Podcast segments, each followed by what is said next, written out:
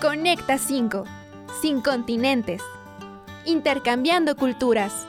Educación. Cultura. Experiencias. Cambios y aventuras inolvidables de los estudiantes y docentes que han vivido el intercambio académico. Conecta con tu país. Conecta con el mundo y comparte tu experiencia que nosotros queremos escucharla. Bienvenidos a Conecta 5.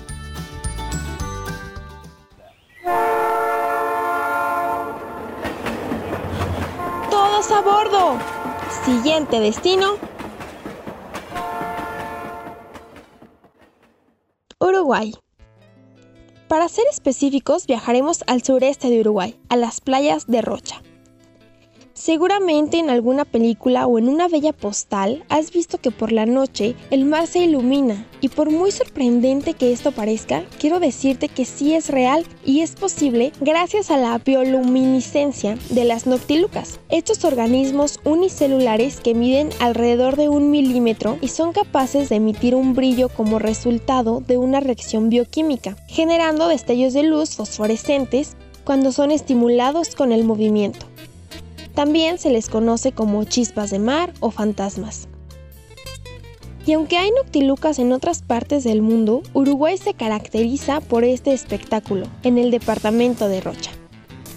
El motivo por el cual estos organismos gastan su energía en producir luz es desconocido.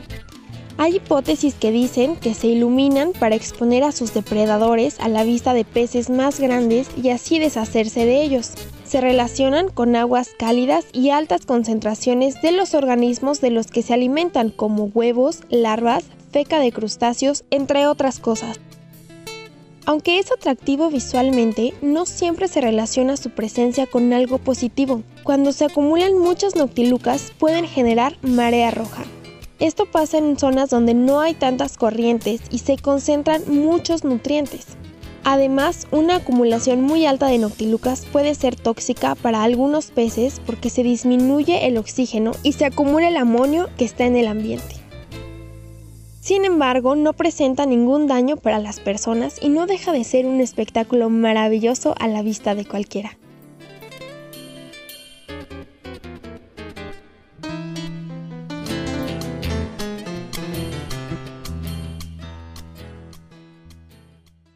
Hola amigos de Conecta 5, bienvenidos a otro capítulo más. Y bueno, hoy tengo una invitada también muy especial, Baena, que también se fue de intercambio y el día de hoy nos va a compartir su experiencia. Baena, bienvenida. Hola Luisa, muchísimas gracias por invitarme a este proyecto tan bonito. Este, está muy padre estar aquí. pues muchas gracias. Cuéntanos a dónde te fuiste y cómo surge la idea de, irte de intercambio. Mm, bueno, yo me fui a Montevideo, en Uruguay. Y pues, no sé, no recuerdo exactamente, pero yo creo como desde la secundaria, más en la prepa, fue cuando como que supe que, que la gente se iba a estudiar a otro país. Entonces empecé como a investigar sobre qué, qué universidades pues era más posible y así. Yo en realidad en ese entonces ni siquiera sabía que quería estudiar, o sea, tenía una idea, pero estaba muy perdida.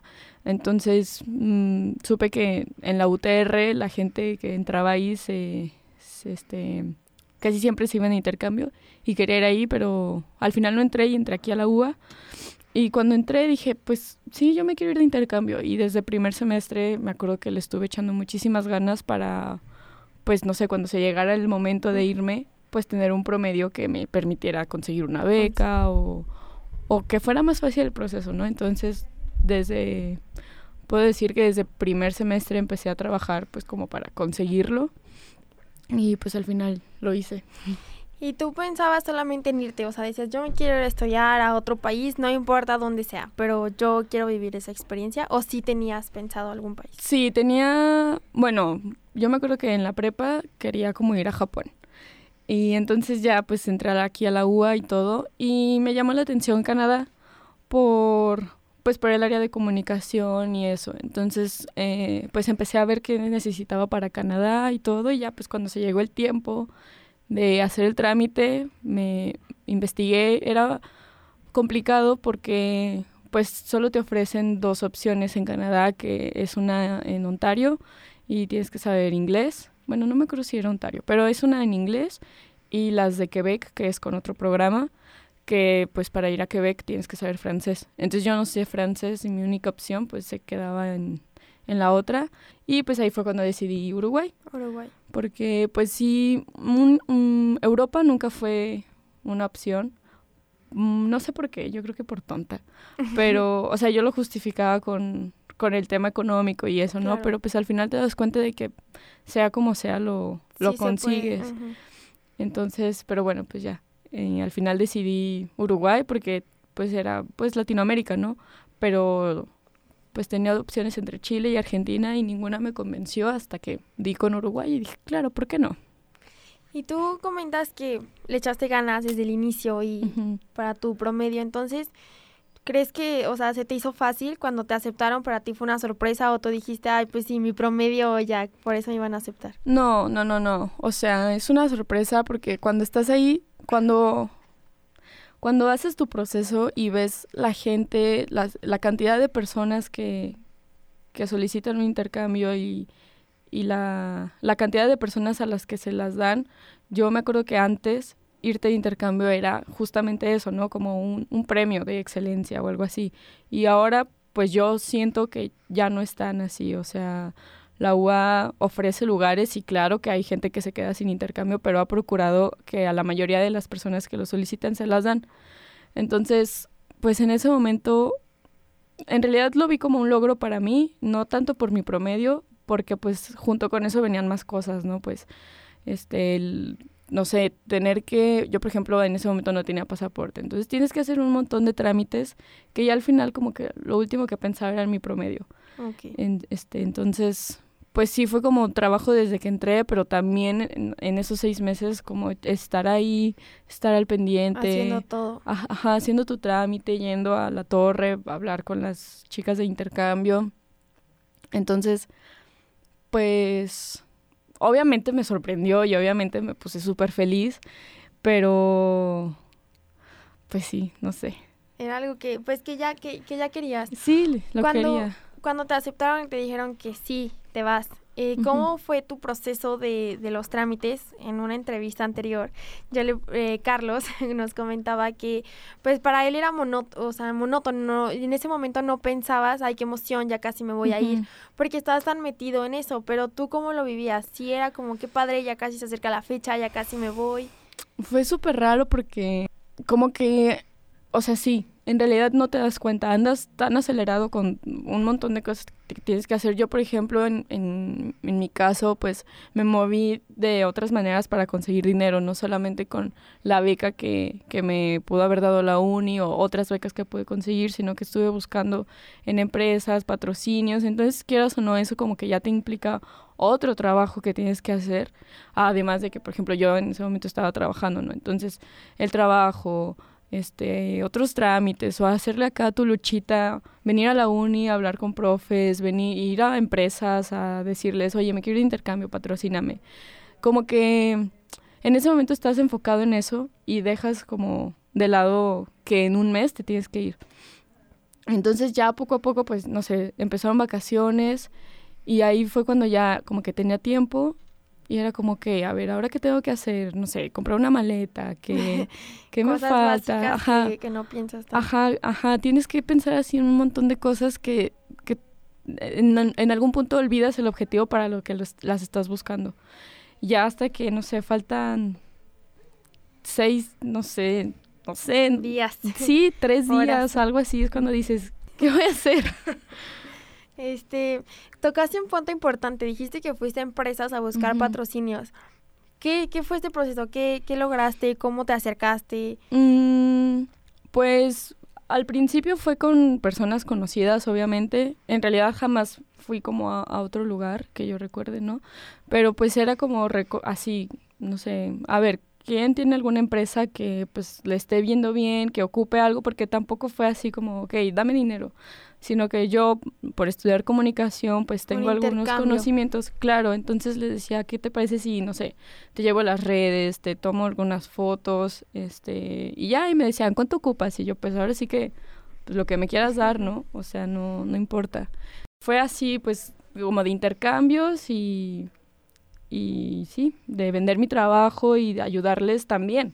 Sí, claro, que sea un ganar-ganar para que todos se puedan, pues que logren sus objetivos. ¿Cómo fue cuando dijiste ya, adiós mamá, adiós papá, me voy, nos vemos? ¿Qué sentiste? Fue súper raro porque yo en realidad no, o sea, no sé, no estaba tan nerviosa, no estaba súper triste, pero no sé, raro, porque en ese momento era como si ya me voy.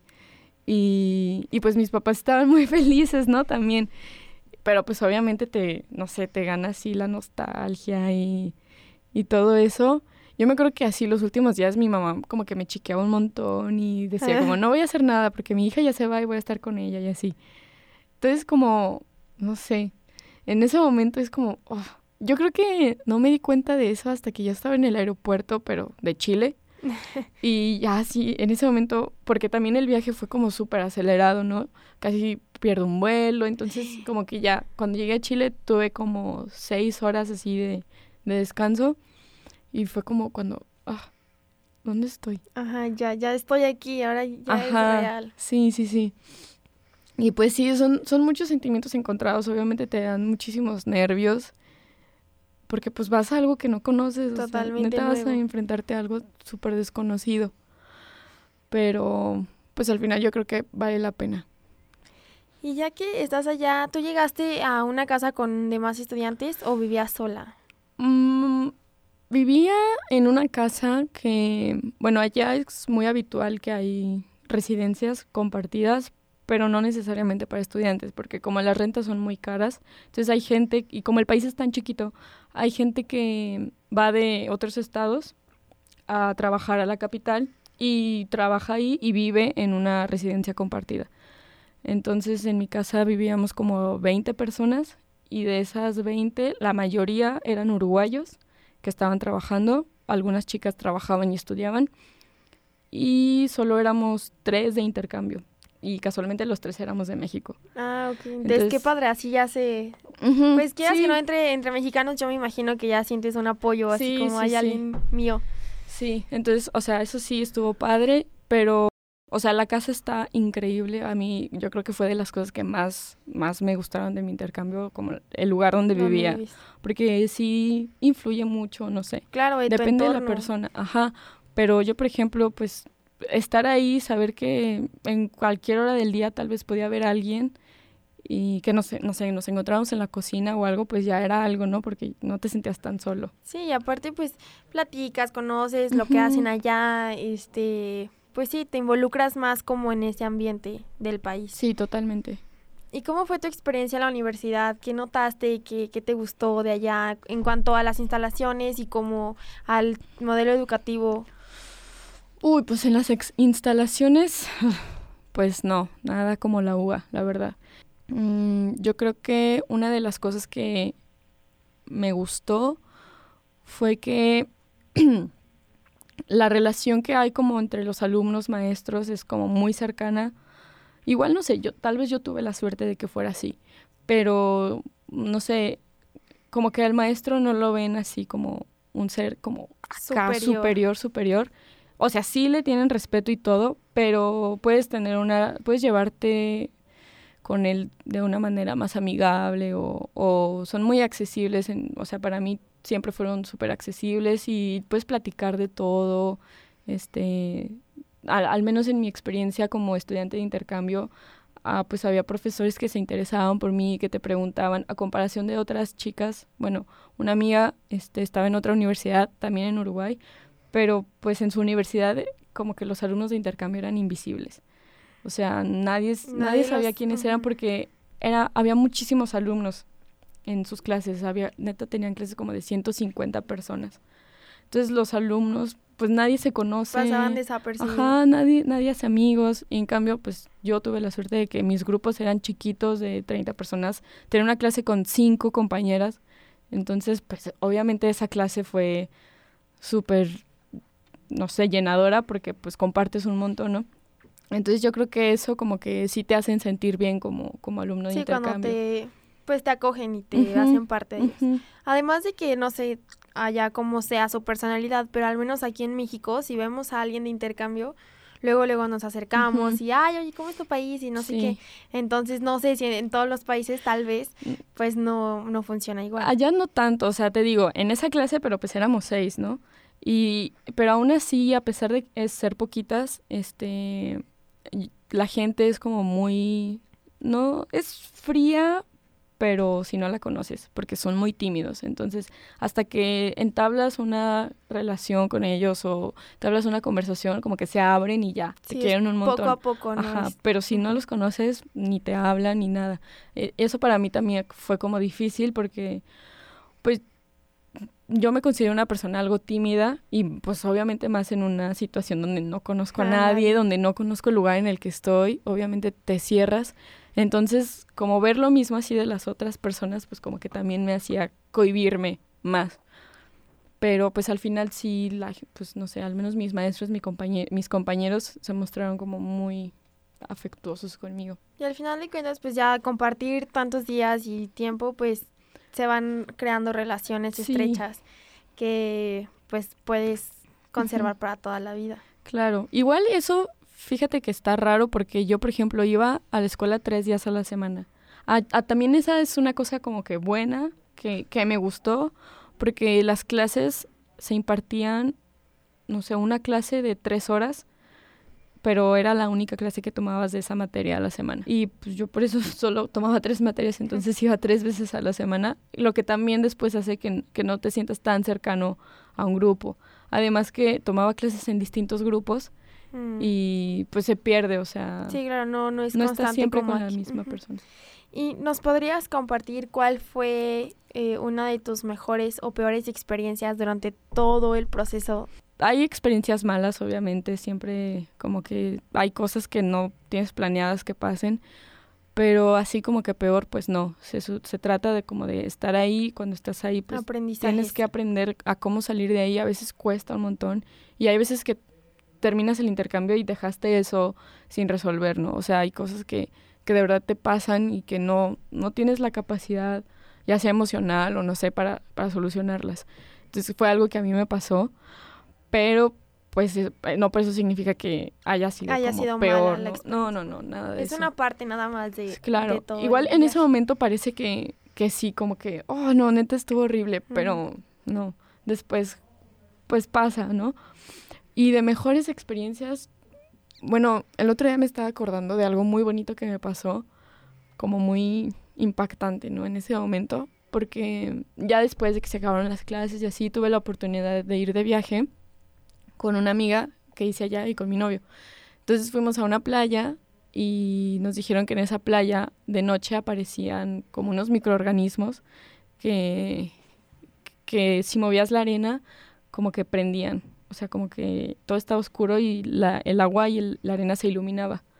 Entonces dijimos, bueno, vamos a ver si es cierto, porque es como específicamente en, en esas playas. Entonces fuimos y, dijimos, ay, no es cierto, nos mintieron. Y empezamos así a mover la arena y de verdad había cosas que prendían, aparecían como luciérnagas, pero así en, en, la tierra y en el agua. O sea, cuando llegaba la ola y luego se iba, como que prendía. Estuvo hermoso. Y, des o sea, justo en ese momento, como que nos dimos cuenta que habíamos caminado como para estar más en la oscuridad y volteamos hacia, pues, el océano y todo estaba oscuro.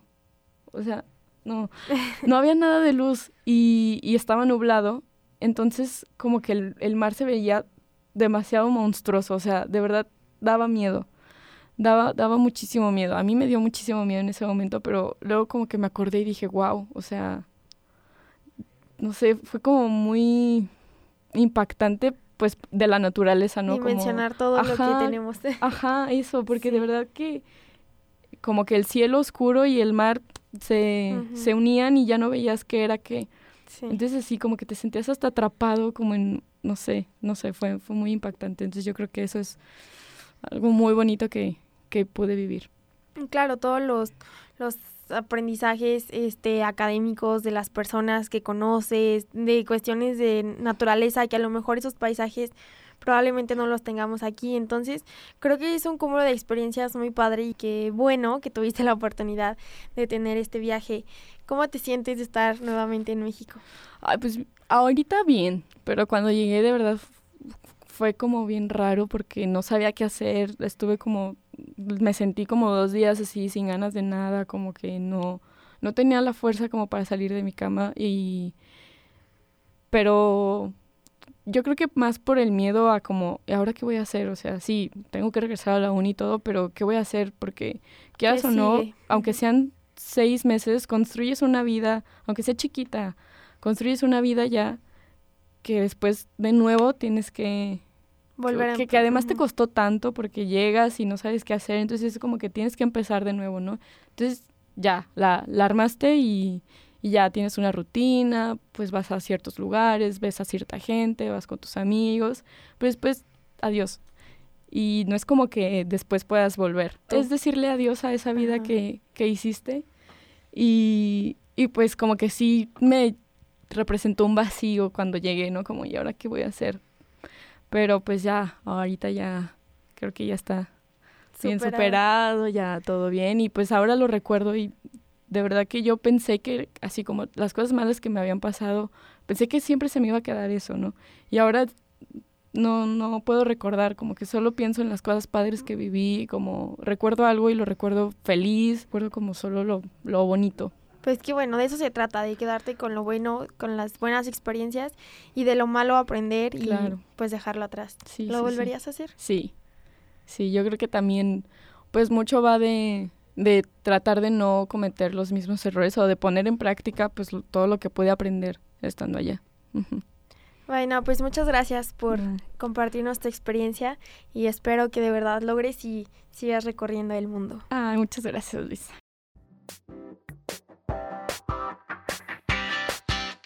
Si eres estudiante o docente de la Universidad Autónoma de Aguascalientes y estás buscando la movilidad académica, el Departamento de Intercambio Académico está siempre disponible para ti.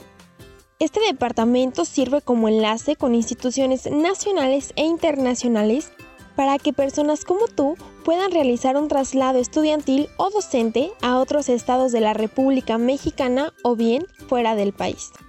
No te quedes con las ganas y estudia en otra universidad. ¿Sabías que la movilidad académica es uno de los aspectos más dinámicos de la globalización?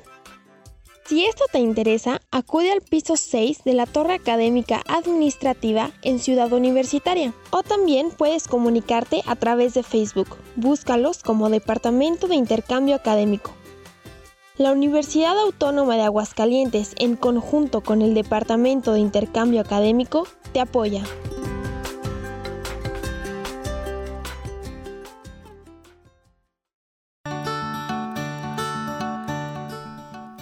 Conecta 5. Sin continentes. Intercambiando culturas. Educación. Cultura. Experiencias. Cambios y aventuras inolvidables de los estudiantes y docentes que han vivido el intercambio académico.